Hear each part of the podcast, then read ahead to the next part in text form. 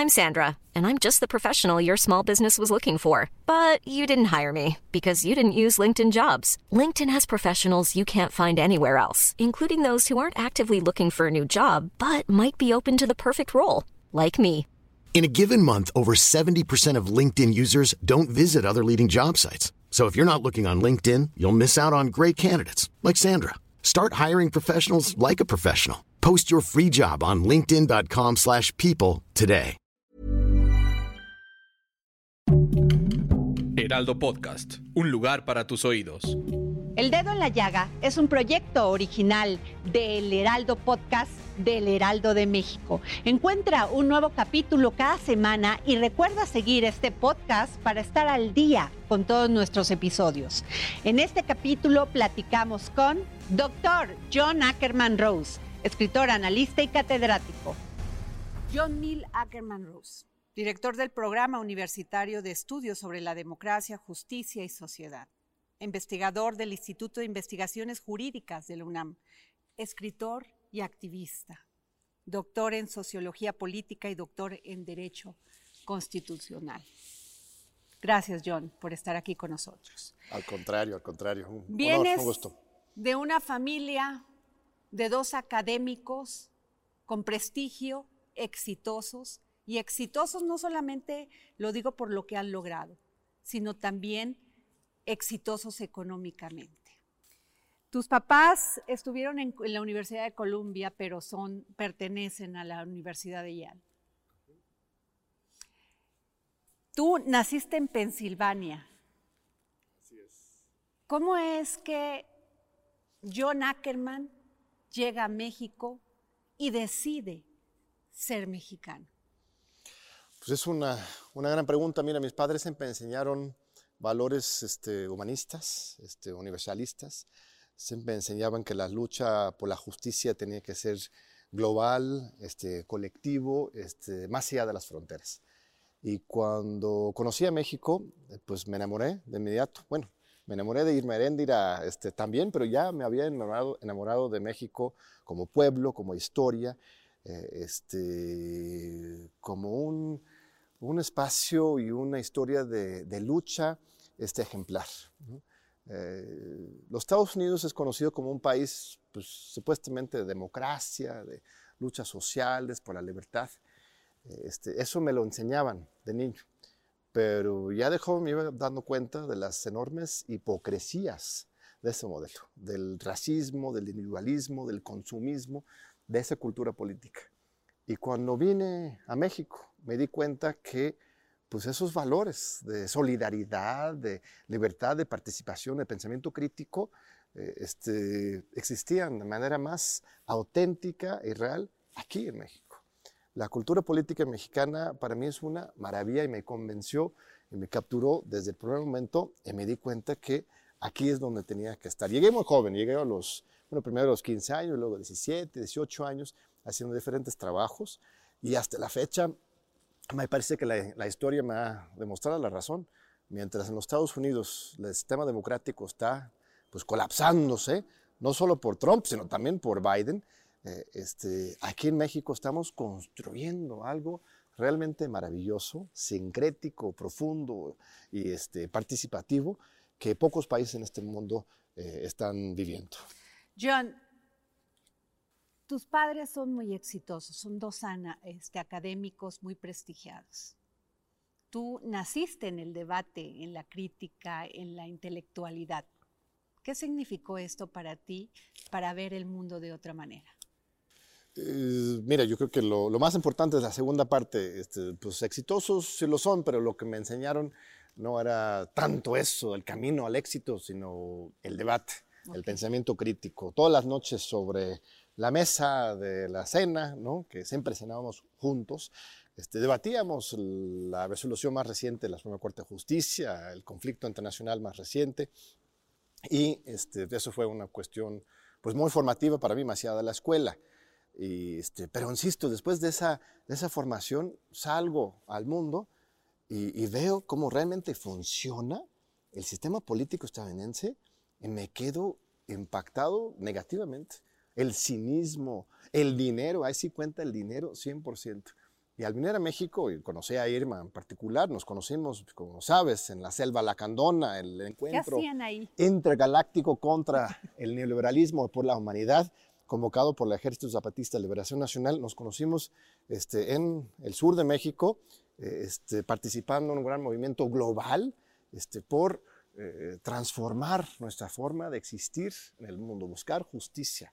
Y eso es lo que me cautivó y, y me di cuenta que eso eso era el propósito de mi vida y este, no había otro lujo, mejor lugar que hacerlo que pues aquí, en México, un crisol de tantas luchas y tantas esperanzas. ¿Tu abuela Gina Ackerman? Mi abuela... Nació en Ucrania. Bueno, nació en el territorio que es hoy Ucrania. Eh, a mí me enseñaban que ella era polaca, de hecho, porque hablaba entre yiddish y, este, y polaco, porque era una zona que antes era de Polonia.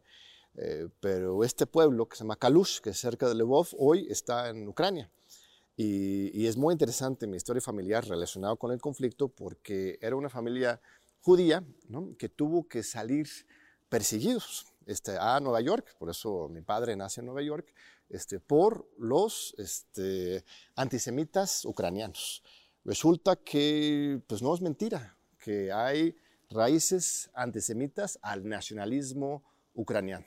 Cuando llegó Hitler a esta zona de Ucrania, en 1941, vivían todavía 4.000 judíos en este pueblo de Kalush.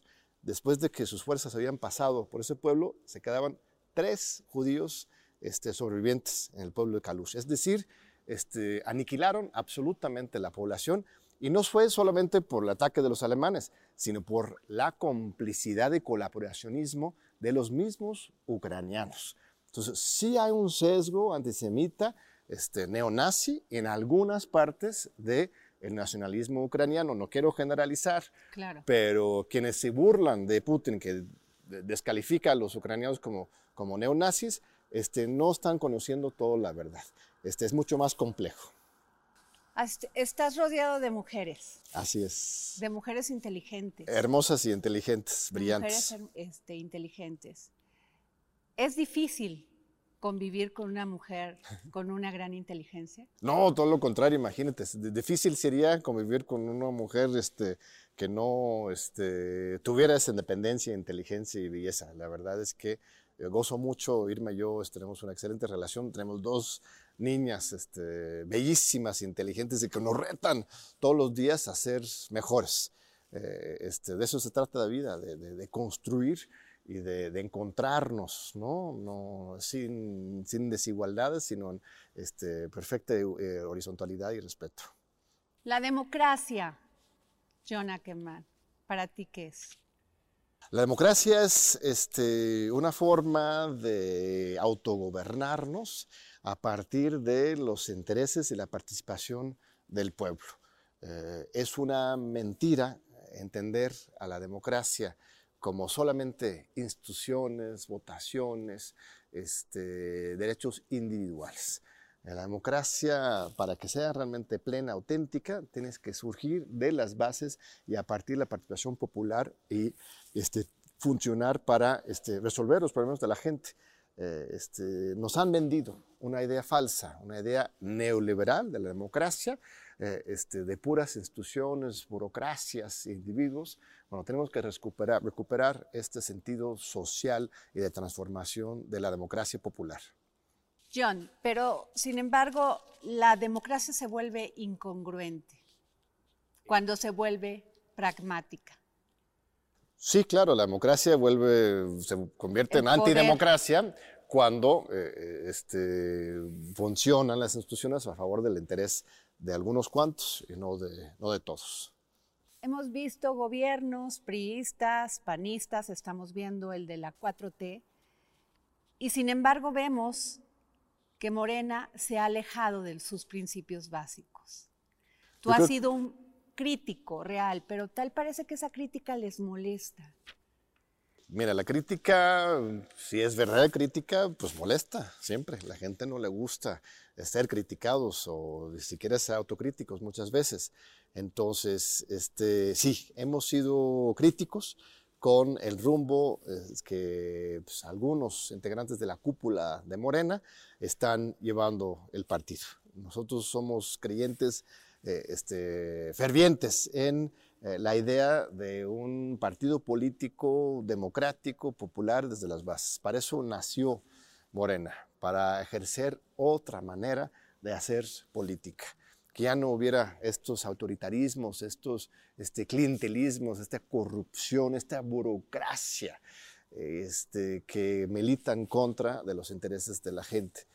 Eh, pensamos que este, necesitamos activarnos para reactivar las bases y reactivar estos principios fundadores de no mentir, no robar y no traicionar. Y, y sí, nos preocupa que Morena este, pueda convertirse en un nuevo PRI, estos que hablan del primor, están mal porque hoy no es un primor. Morena es sus bases. Morena pertenece al pueblo, pero efectivamente la cúpula del partido, eh, como no conocen otra cosa, este, nunca han militado cercano a las bases, y me refiero en particular a Mario Delgado, este, tiene una idea este, vieja del partido político. Creen que eh, este, un partido exitoso es un partido que se parece al PRI, cuando no estamos en esta lucha de la cuarta transformación para generar otra cosa. No podemos reproducir esos mismos vicios del pasado dentro de este nuevo movimiento que es Morena. El pragmatismo político. Ganar por ganar, ¿no? Quítate tú, ponme yo, eh, este, como si lo único importante fuera ganar elecciones por ganarlas, eh, independientemente de quiénes están llegando al poder y cómo se ejerce el poder. Andrés Manuel ha sido este, meridianamente claro, este, una y otra vez. Incluso dijo hace un par de años en una mañanera que si Morena se corrompe, ¿no?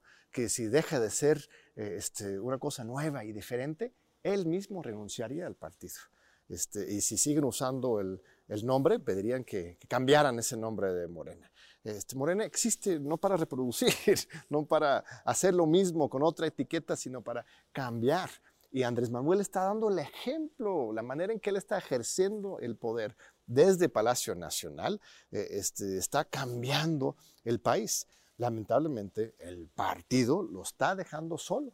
Lo están dejando solo. Al, operar de acuerdo con los viejos esquemas este, burocráticos, mercenarios, lo está dejando solo. Necesitamos recuperar el sentido de movimiento dentro de Morena para que Morena pueda acompañar al presidente y defender y dar continuidad a la cuarta transformación. Dicen que la política es negociación. Morena va a necesitar del PAN, del PRI, de los otros partidos para la reforma eléctrica. La reforma eléctrica es un gran tema, es una lucha este, muy importante. Eh, es un buen ejemplo de cómo Morena está fallando al presidente. Este, si Morena tuviera más cercano a los movimientos sociales, a las bases, a la gente, tendríamos hoy una gran expresión popular en las calles, en las redes y en todo el país, este, presionando al PRI y al PAN para que este, acompañen a esta muy importante reforma que está proponiendo el observador. Se están haciendo foros, algunas actividades, pero no se ha logrado cuajar un verdadero movimiento de base desde Morena, entonces pues el, presidente está solo negociando con los partidos de oposición. Y esto debilita su mano, ¿no? Si tienes este, una mano de cartas, este, con eso negocias. Si tienes un movimiento social fuerte atrás de ti, pues estás en una posición fortalecida. Si tu partido está perdido en la burocracia, eh, este, no, no, no tienes una posición tan fuerte. Entonces, eso es muy triste. Se ha dicho que podría negociar posiciones políticas o gobiernos a cambio. ¿Tú Como gobernaturas o algo así. ¿tú crees pues no creo que sea el estilo podría sentarse a negociar? Morena, no digo el presidente.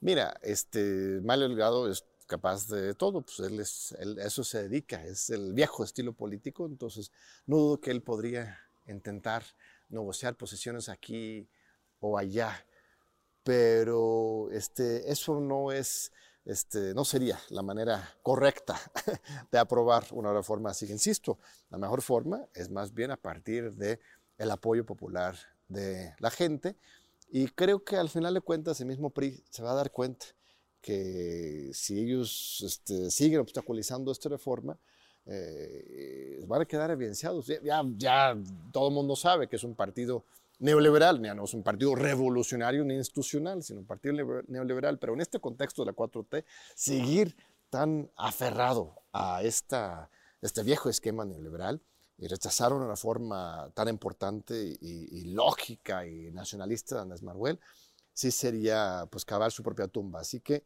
este, yo creo que no va a ser necesario que Mario, Delgado este, recurra a sus artes este, oscuras ¿no? de la negociación, este, sino que tendría que generarse una coyuntura favorable. Sin embargo, a Morena le fue bien en estas pasadas elecciones. Claro. Sí, ¿Fue pero el no, presidente? este, sí, por supuesto, fue el presidente. la figura del presidente. La figura del presidente pesa y está presente en todos lados. Y pues, hay un pragmatismo. Morena hoy está dedicado a única, exclusivamente, a ganar elecciones se les olvidó la parte del movimiento. Entonces, pues sí, pueden ganar estas y muchas más elecciones, pero este, no se trata solamente de ganar elecciones, hay que defender también los principios, los valores. Este, eso es lo que estamos defendiendo en este esfuerzo de la Convención Nacional Morenista. John, sin embargo, el presidente pues no está cerca, no lo entiende Morena. O sea, el presidente quiere una sana distancia y que sobreviva Morena. ¿Qué parte no le están creyendo al presidente? ¿O qué parte no entienden lo que dice el presidente? O sea, Andrés Manuel es muy respetuoso justamente del partido. Eh, él, la última vez que él dio un discurso frente al partido fue el 19 de agosto de 2018. Esto es muy importante. Desde antes, desde que es presidente, no ha acudido a ninguna reunión de Morena. Esto antes no era el caso. El presidente en el fin de semana iba a alguna asamblea, algún congreso del, del PRI o el PAN, pero el presidente ha sido muy pulcro.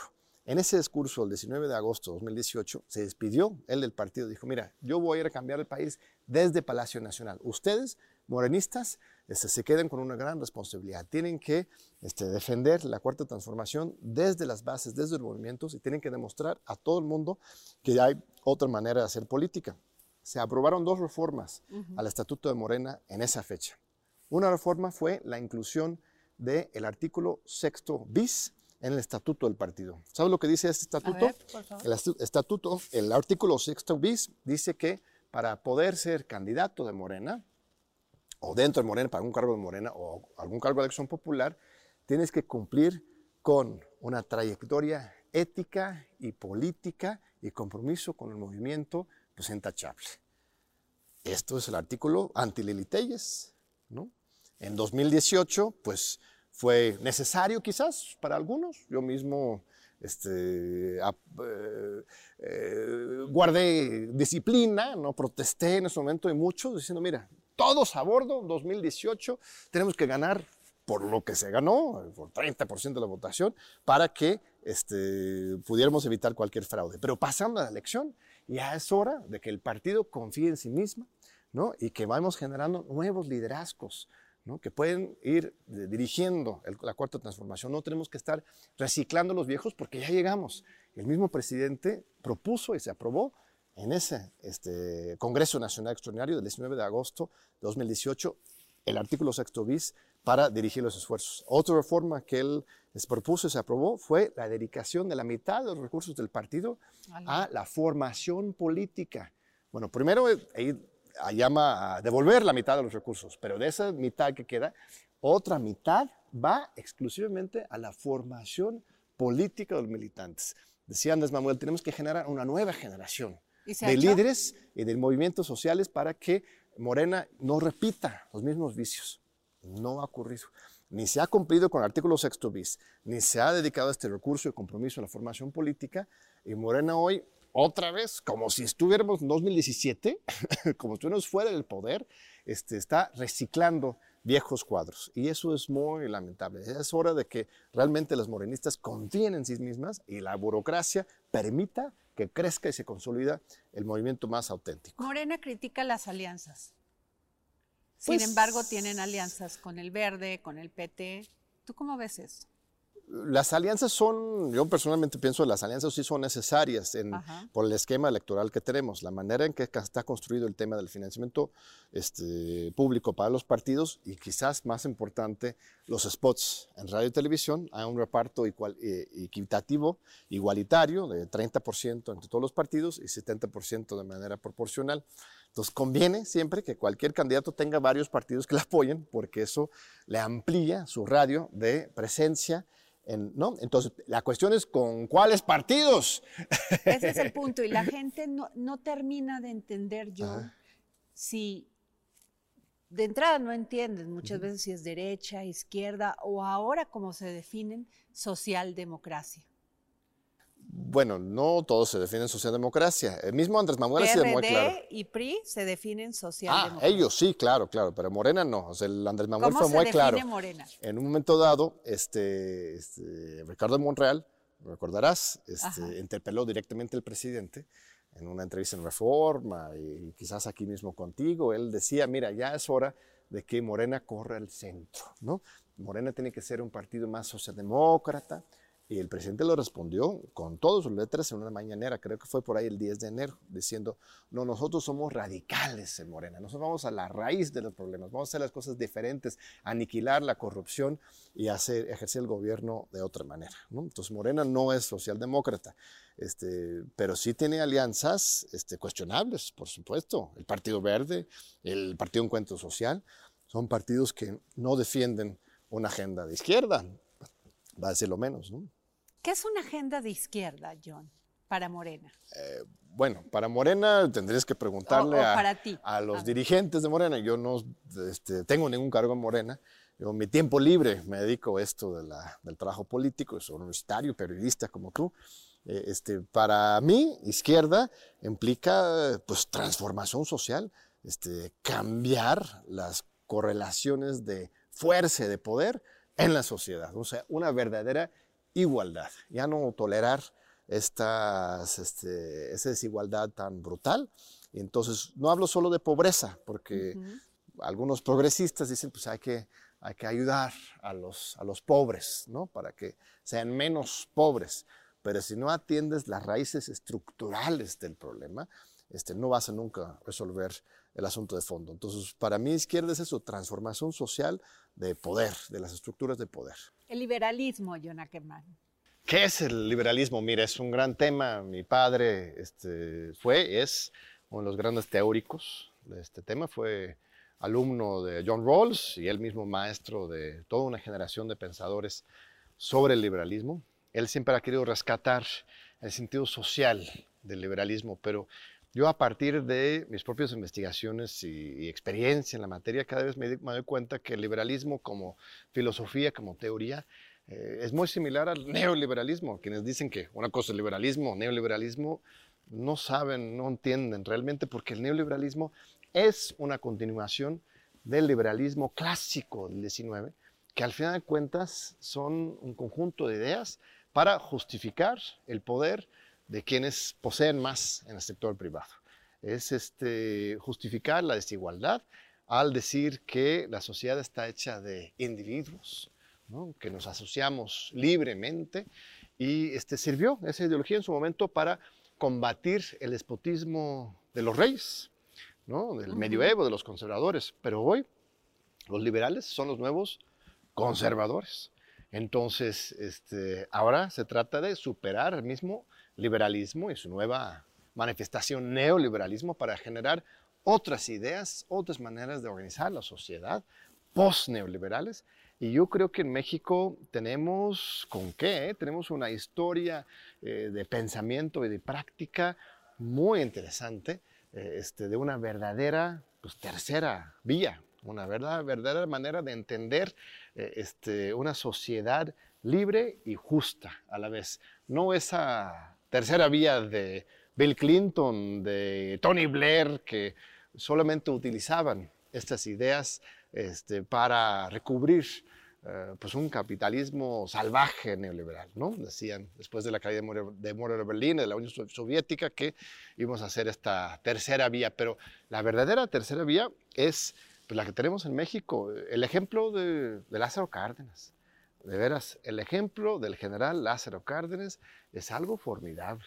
Este, algunos de los liberales, en el liberales hoy, se burlan de él. Pues, Krause, Castañeda les encanta hablar mal de Lázaro Cárdenas, pero en realidad, realmente Lázaro Cárdenas fue un ejemplo, un estadista moderno que le apostaba simultáneamente por la igualdad y la libertad, por lo colectivo y lo humano, y también la democracia, este, ese espíritu sincrético, eh, este, realmente muy ecléctico y profundo, es algo que hoy se está reviviendo con Andrés Manuel y creo que podemos ser desde México, estamos siendo desde México un ejemplo para el mundo entero de cómo rearticular y repensar la democracia en una época post-liberal y neoliberal. Presidente Andrés Manuel López Obrador tiene como personaje de vida a Benito Juárez. Benito Juárez dijo, hijo del pueblo, yo no lo olvidaré. Por el contrario, sostendré sus derechos. Cuidaré de que se ilustre, se engrandezca y se cree un porvenir y que abandone la miseria a los que han condenado los hombres que solo con sus palabras se dicen sus amigos y libertadores, pero con sus hechos son más crueles tiranos. No, pues el Benemérito de las Américas es un ejemplo para todos nosotros. Su liberalismo en el siglo XIX fue un liberalismo revolucionario y transformador. Eh, sin embargo, no podemos quedarnos con eso, porque al final de cuentas, eso es una lógica del siglo XIX. Hoy en el siglo este, XXI estamos en otra etapa. En la industria eléctrica, en la reforma de la industria eléctrica, John, se acusa de que, la, bueno, la rectoría la tiene que tener el Estado porque se ha abusado. Sí. Sin embargo, la pasada reforma este, energética, donde participaron partidos de oposición, el PRI y todo, los empresarios pues acataron las, como les pusieron las reglas los partidos, bueno, los, los legisladores y los gobiernos, en, el, en, este caso el de Calderón y el de Peña. Ahora acusan de que son contratos leoninos, que abusaron de México. ¿Ahí qué tan importante es la negociación y respetar el libre comercio? Burroughs Furniture is built for the way you live. From ensuring easy assembly and disassembly to honoring highly requested new colors for their award-winning seating, they always have their customers in mind. Their modular seating is made out of durable materials to last and grow with you. And with Burrow, you always get fast, free shipping. Get up to 60% off during Burrow's Memorial Day sale at burrow.com slash ACAST. That's burrow.com slash ACAST. burrow.com slash ACAST.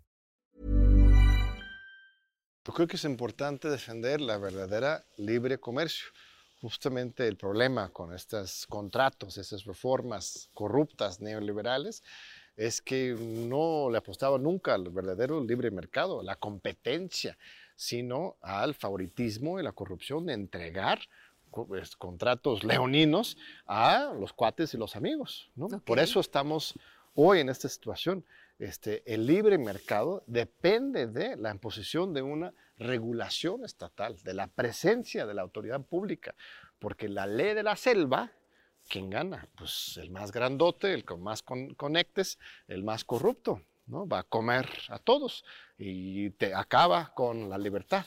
Entonces, la libertad es producto de la regulación en la organización este, por el Estado y de la, de la sociedad. Entonces, este, eso es el proyecto de, de Andrés Manuel. No tiene una posición este, radical con respecto a pues, expropiaciones o el control estatal sobre la economía. Ha sido sumamente moderado. Yo, desde mi punto de vista, pues igual lo hubiera empujado a ir más lejos.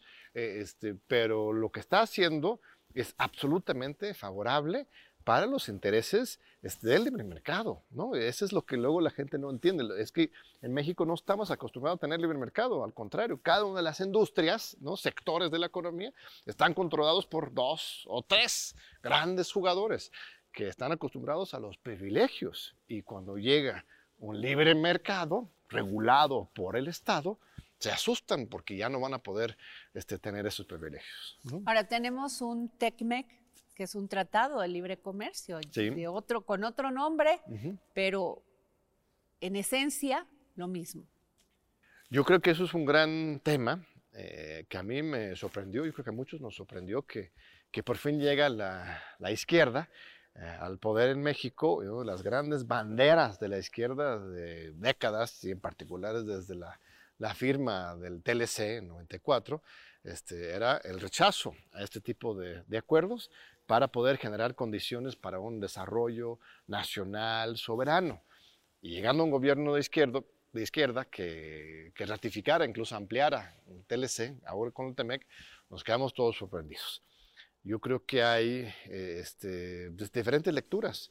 Por un lado, eh, uno podría pensar que después de que habían transcurrido pues, casi 30 años de un tratado de libre comercio, en, de interconexión de las dos economías, aunque sea de manera subordinada para México, hubiera sido aún peor para México salirse de tajo del TEMEC, que lo fue cuando entró, ¿no? o sea, este, si sales de tajo de algo que ya te tiene absolutamente amarrado, hubiera generado una crisis económica de grandes proporciones. Entonces, en ese sentido, pues Andrés Manuel hace lo pragmáticamente correcto al, además con Trump ahí enfrente, este, avanzar y mantener las relaciones comerciales. Pero yo sí, en lo personal, pienso que no podemos quedarnos así. Se tendría que eventualmente renegociar el tratado eh, este, México, este, Estados Unidos, Canadá, para generar mejores condiciones para el desarrollo de una industria y una agricultura nacional en México. No podemos seguir con este modelo dependiente absolutamente de la economía de los Estados Unidos, en que están prohibidos los subsidios y los apoyos para la industria nacional, cuando allá en los Estados Unidos lo hacen con la mano de la cintura, ¿no? o sea, el TEMEC nos limita a nosotros, incluso nuestras relaciones con China lo limitan, pero para ellos, para los Estados Unidos, ellos sí, sí libres. Entonces es una especie de correa que nos Ok. tiene este, los Estados Unidos sobre México y este, tendríamos que estar caminando hacia este, un nuevo tipo de acuerdo más igualitario entre los dos países. John, el presidente siempre ha dicho primero los pobres. Y en ese primero los pobres seguimos estigmatizando a los indígenas, llenándolos de programas sociales que siempre caen en la tentación del político poderoso de hacerlo electoral. ¿Qué piensas? Mira, uno de los grandes cambios que ha implementado Andrés Manuel en materia de política social es este, la eliminación de los intermediarios. Antes, una gran cantidad de recursos se canalizaba por medio de organizaciones sociales, algunas muy dignas y otras muy corruptas, y este, ya a la hora de que el dinero llegara a- al este, beneficiario, este, ya venía con su recortito, ¿no? En el camino, y las organizaciones los iban usando este, para su este, interés este, político, eh, para sacar las votaciones, para hacer presión al gobierno, etc.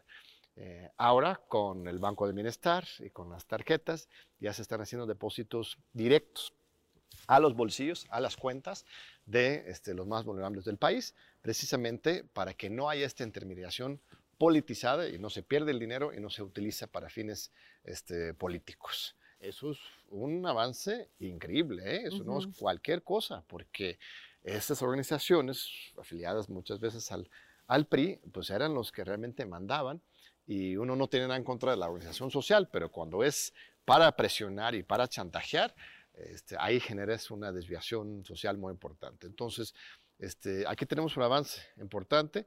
Eh, ahora, eh, esto cumple con su filosofía general del desarrollo desde abajo hacia arriba. ¿no? ¿Qué dicen los teóricos neoliberales? Que hay que inyectarle dinero arriba para que haya el efecto del derrame, ¿no? Ujú.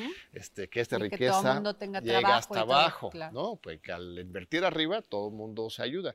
Pues Andrés Manuel, en uno de sus libros recientes, justamente, este, documenta su teoría, que es lo contrario. Vamos a inyectar mejor dinero en la base de la pirámide para que a partir de ahí, a partir de ahí se vaya construyendo una comunidad- economía popular fuerte y esto, esto es lo que nos salvó de la pandemia. ¿eh? Por eso no tuvimos mayor crisis social, mayor crisis económica, la tuvimos como en todos lados del mundo, pero este, es gracias a estos apoyos que este, hemos salido adelante este, todavía de pie eh, en México. El presidente acaba de decir que le va a dar mil millones, lo dijo por medio del subsecretario de Hacienda, a, las, a los pequeños y medianos empresarios.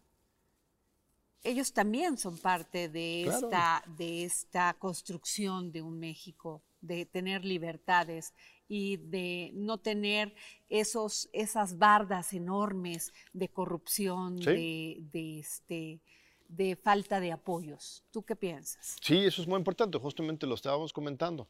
Eh, la, casi todos los sectores de la economía están monopolizados en dos o tres manos. Y esto es lo que no permite que avance el libre mercado. Andrés Manuel es un verdadero creyente del libre mercado. Él defiende el libre mercado mucho más que los neoliberales, que al final de cuentas este, se dedicaban a acumular el poder en pocas manos eh, del sector privado. Pero aquí lo que estamos haciendo es este, generando una base social mucho más amplia para que haya una verdadera competencia, participación del pueblo en el mercado. Esa es la verdadera libertad de mercado. Ahora, la corrupción, John Ackerman, es un verdadero veneno. Así es. Se corroe, te extermina, te termina matando. ¿Crees que la 4T ha combatido eficientemente la corrupción? La ha combatido, esto, tú sabes, este, soy muy cercano, nuestra querida amiga Menéndez Sandoval, eh, ella fungió como secretaria de Función Pública este, por más de tres años, en la primera mitad del sexenio, hizo un trabajo este, muy positiva, este, yendo a la raíz de este problema. Pero pues no fue suficiente tiempo para realmente arrancar de raíz el problema y ahora estamos viendo eh, pues, denuncias muy graves este, con respecto a Julio Scherer, por ejemplo, y otras figuras que este, se les acusa de estar abusando su poder a la vieja usanza. Entonces, este, hay, hay problemas todavía dentro del gobierno y este, por lo que yo veo, el presidente tiene una firme convicción de eh, este, acabar de una vez por todas, pero esto no se acaba ni en tres años ni en seis. Es un proceso largo. Entonces, porque también es una cuestión de cultura. ¿Pero va a trascender su gobierno? Por supuesto que sí. Porque ahí está el caso de Emilio Lozoya. ¿Qué, cuál, qué, no, hay, no ah. hay, no hay ni una sola persona que haya cometido corrupción en el sexenio de Peña Nieto en la cárcel. No, no, eso no es cierto, porque mismo Emilio Lozoya ya está en la cárcel, andaba, eh, andaba presumiendo Su, su, libertad en sus restaurantes de lujo, pero ya está en la cárcel.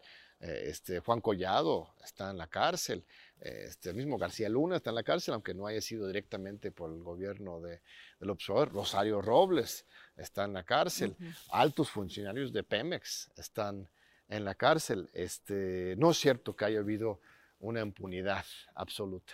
Este, hay un avance muy importante, hay una elección muy clara, un ejemplo muy claro del presidente de la República que está guiándonos en el sendero de la honestidad.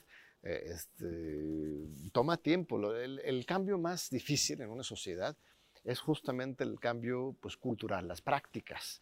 Eh, porque uno puede ganar una elección, que no es fácil, tres veces tuvo que competir y, eh, para que ganar. Uno puede cambiar las políticas públicas. Ahorita estamos en la lucha por la reforma eléctrica, por ejemplo, casi casi un día a otro, un año en otro. Las cosas pueden cambiar en política o en políticas económicas, pero la cuestión cultural es de larga duración.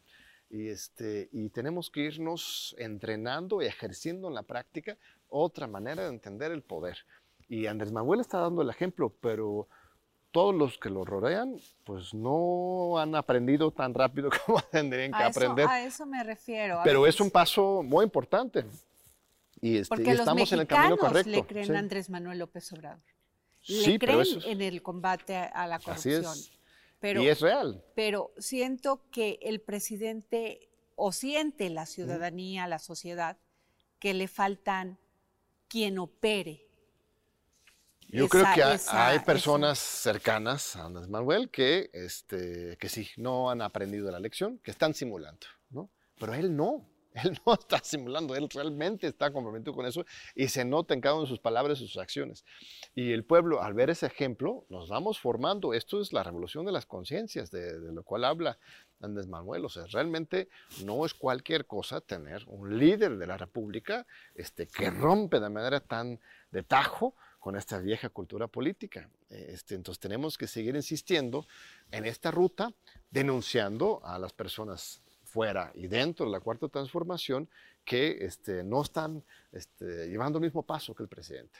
John Ackerman, el presidente adelantó la sucesión presidencial. Puso a las corcholatas enfrente, les puso nombre y apellido.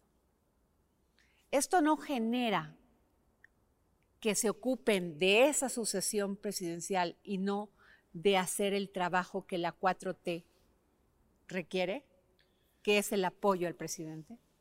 Pues puede ser, puede ser, ¿no? Echó a andar ahí los caballos antes de que habían terminado su, su, tarea, pero en realidad a mí me encanta, me encanta, me, me parece muy, muy, muy sabio, refrescante este, esta decisión porque está rompiendo con todas las viejas formas de, del dedazo, de mantener todo en secrecía hasta el último momento. Eh, eso era propio del viejo sistema en que el presidente ya en la segunda mitad de su sexenio estaba perdiendo el poder. Entonces, para no perderlo más, tenía que guardar esta secrecía hasta nombrar directamente a su sucesora, a quien este, le debería todo el sucesor al presidente. ¿no?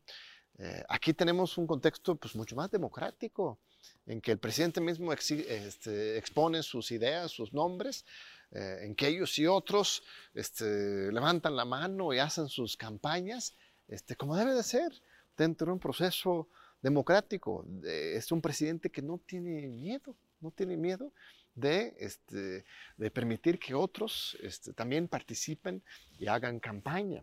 Entonces son nuevos tiempos en que lo que antes estaba tras este, el escenario, este, con la grilla palaciega y la secrecía, ahora, pues no es que no existía antes la competencia entre las diferentes figuras, nada, nada, más que ahora ya lo vemos abiertamente y, este, y eso beneficia a la sociedad y estos tiempos, el signo de los tiempos democráticos, pues. Sin embargo, John, vemos que ya hay un verdadero conflicto al interior y lo vemos por los medios de comunicación. Unos se contestan, otros dicen que se graban, que los graban, otros dicen que les meten el pie, el codo y todo lo que hay. ¿Eso es sano? Bueno, eso es otro tema. O sea, si hablas del conflicto entre Scherer y Hertz, este, eso no es de sucesión presidencial, eso es algo más profundo, este, que también puede hablar de, de, tiempos nuevos en que los conflictos también salen más transparentes. En otros tiempos quizás no nos hubiéramos enterado de un conflicto entre el consejero jurídico, el fiscal o el procurador en ese momento. El hecho de que ahora podemos verlo, pues también es signo de los tiempos positivos en cierta medida, aunque los actos de corrupción que se denuncian son, son muy graves. Este, en la cuestión presidencial, este, pues sí, mira, Monreal sale y dice claramente su postura. Es un conservador que piensa que la 4T tiene que correr al centro, que incluso él está en contra de la reforma eléctrica. Este, Marcelo Ebrard también este, plantea sus ideas en la mesa. Claudia Sheinbaum este, este, reivindica más un proyecto de izquierda, más de continuidad con, con Desmanuel. Y los otros actores también van posicionándose. Eso beneficia a la información y a la sociedad para que este, podamos participar en la decisión. Si esperar hasta el último momento, noviembre de 2023, para decir, pues esto es mi gallo, pues no estamos hablando de democracia, eso es el sistema autoritario. Al fin de cuentas, quien va a ser el candidato de Morena en 2024 va a ser el candidato o la candidata que tenga más apoyo popular, de acuerdo como debe ser en una democracia.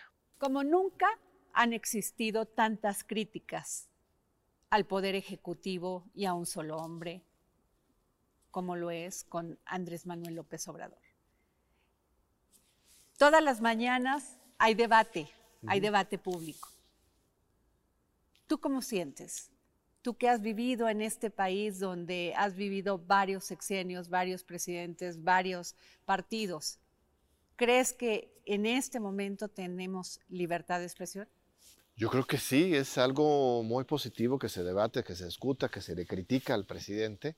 Eh, en sexenios anteriores este, fuimos censurados los que nos atrevíamos a, criticar al, al, presidente. Yo durante los sexenios de Calderón y Peña Nieto, eh, este, bueno, la segunda mitad del Calderón y lo de Peña Nieto, estuve borrado del mapa de la televisión y la radio en este país.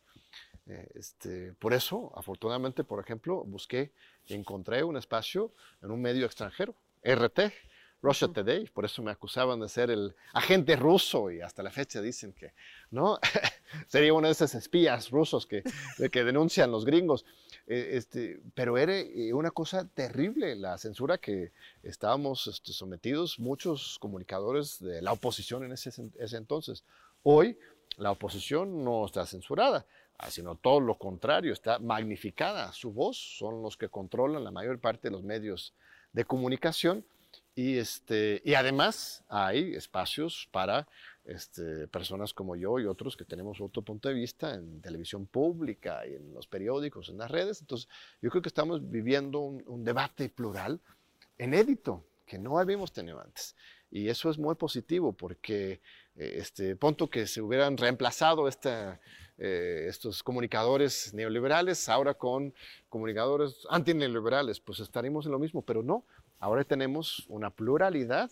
Este, creo que hace falta avanzar todavía más en la democratización de los medios de comunicación. Ahora, dicen que el presidente, los críticos del presidente, dicen que abusa de su investidura. Uh -huh que él sale en las mañanas y que por medio de los, de los medios que lo cubren, sí. que llevan acá, que cubren todas sus mañaneras, pues él le llega a millones de claro. personas. Que no es la misma vara y que no es la misma medida.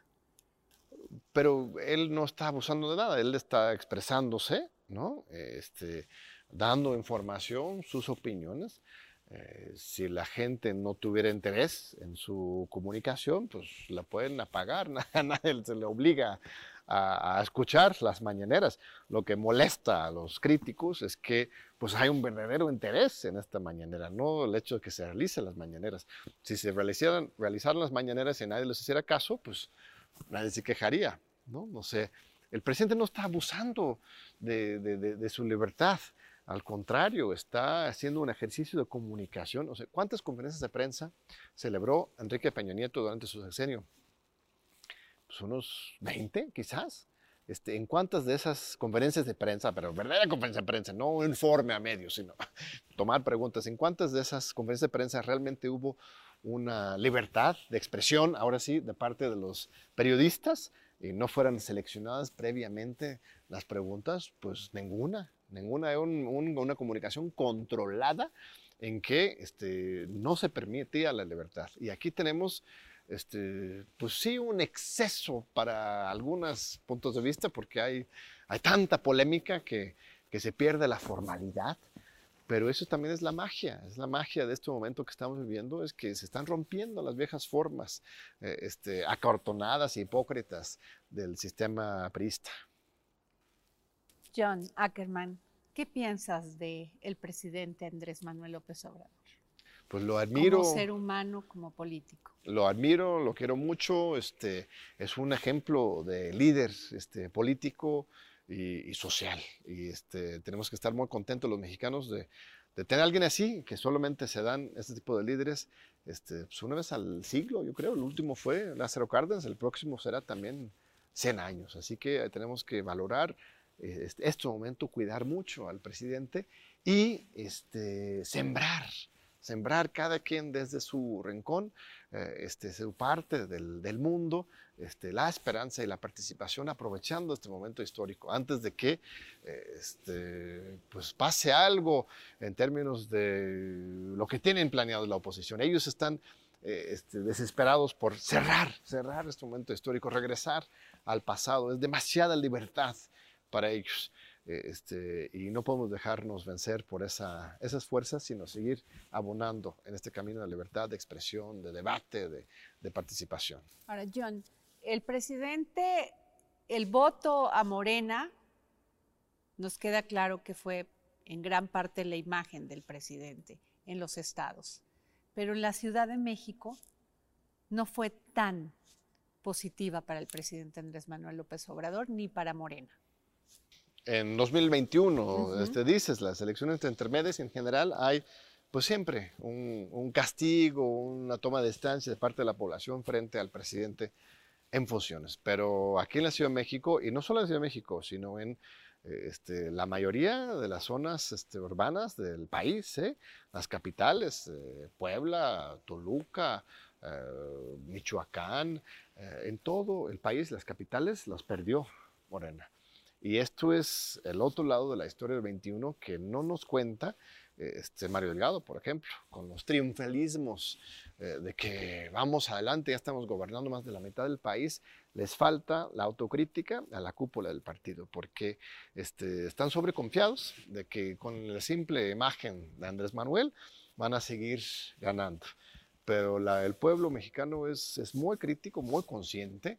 No por nada votamos por Andrés Manuel, aún después de 30 años de un ataque mediático y mentiras y guerra sucia en su contra, nosotros sabíamos que era el bueno. Así como sabemos que él es el bueno, también nos damos cuenta cuando farsantes o hipócritas intentan utilizar la bandera de Morena para hacer sus negocios, ¿no? Entonces, este, se hace falta, se hace falta una rectificación justamente para fortalecer ese sentido auténtico del partido de Morena este, desde las bases a favor de esos principios fundacionales. ¿Eres el primer militante simpatizante de Morena? ¿El primero? No. El pues primero, sí, que escucho ah. que dice autocrítica. Qué importante en la democracia es la autocrítica. Pues somos muchos, ¿eh? La verdad es que este esfuerzo de la Convención Nacional Morenista ha reunido a miles, miles de, militantes de Morena, de simpatizantes de Morena en todo el país, justo para este, ejercer esa autocrítica y no para solamente dar golpes de pecho, sino para avanzar y para reconstruir el partido. Hay una gran voluntad en todo el país de, de caminar en ese sentido. ¿Cuántos años tienes acompañando a Andrés Manuel López Obrador? Andrés Manuel López Obrador yo lo conocí personalmente, será en 1996 en la campaña política de mi suegro. El padre de Irma, Pablo Sandoval Ramírez, fue un gran dirigente de la izquierda mexicana, del Partido Comunista, de fundador del PRD. Este, llegó a ser presidente de la Cámara de Diputados. Y este, ahí es cuando yo conocí personalmente a Andrés Manuel, junto con Irma Heréndira, mi esposa. Y este, desde antes lo admiraba, lo seguía, pero fue a partir de ahí que tuvimos una relación este, más humana, más personal y, siempre lo he apoyado y siempre lo voy a apoyar, aunque pues claro, eh, si los que lo rodean cometen errores, pues hay que denunciarlos. ¿No te has este desilusionado de la 4T? No, no, no, no, de la 4T no, y de Andes Nobel tampoco, pero sí me doy cuenta que si no actuamos ya para frenar estas tendencias este, pristas que se van apropiando, anidándose dentro de, de Morena, eh, este, sí se nos puede echar a perder.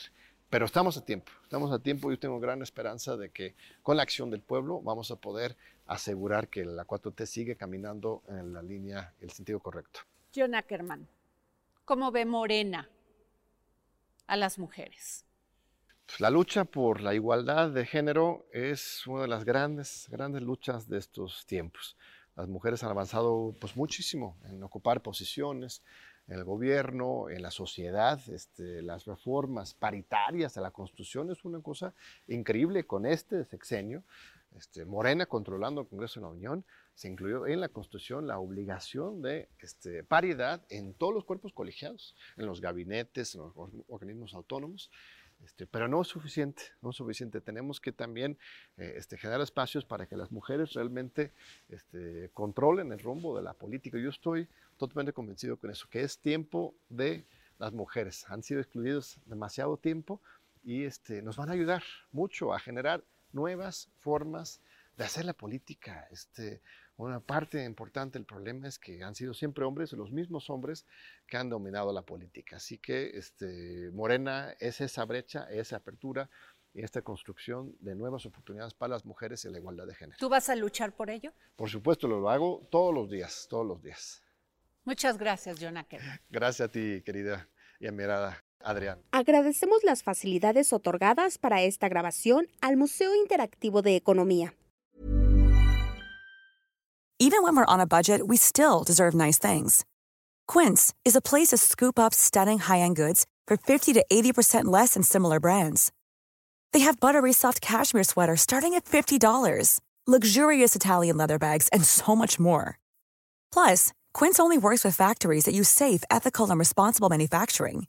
Get the high-end goods you'll love without the high price tag with Quince. Go to quince.com/style for free shipping and 365-day returns.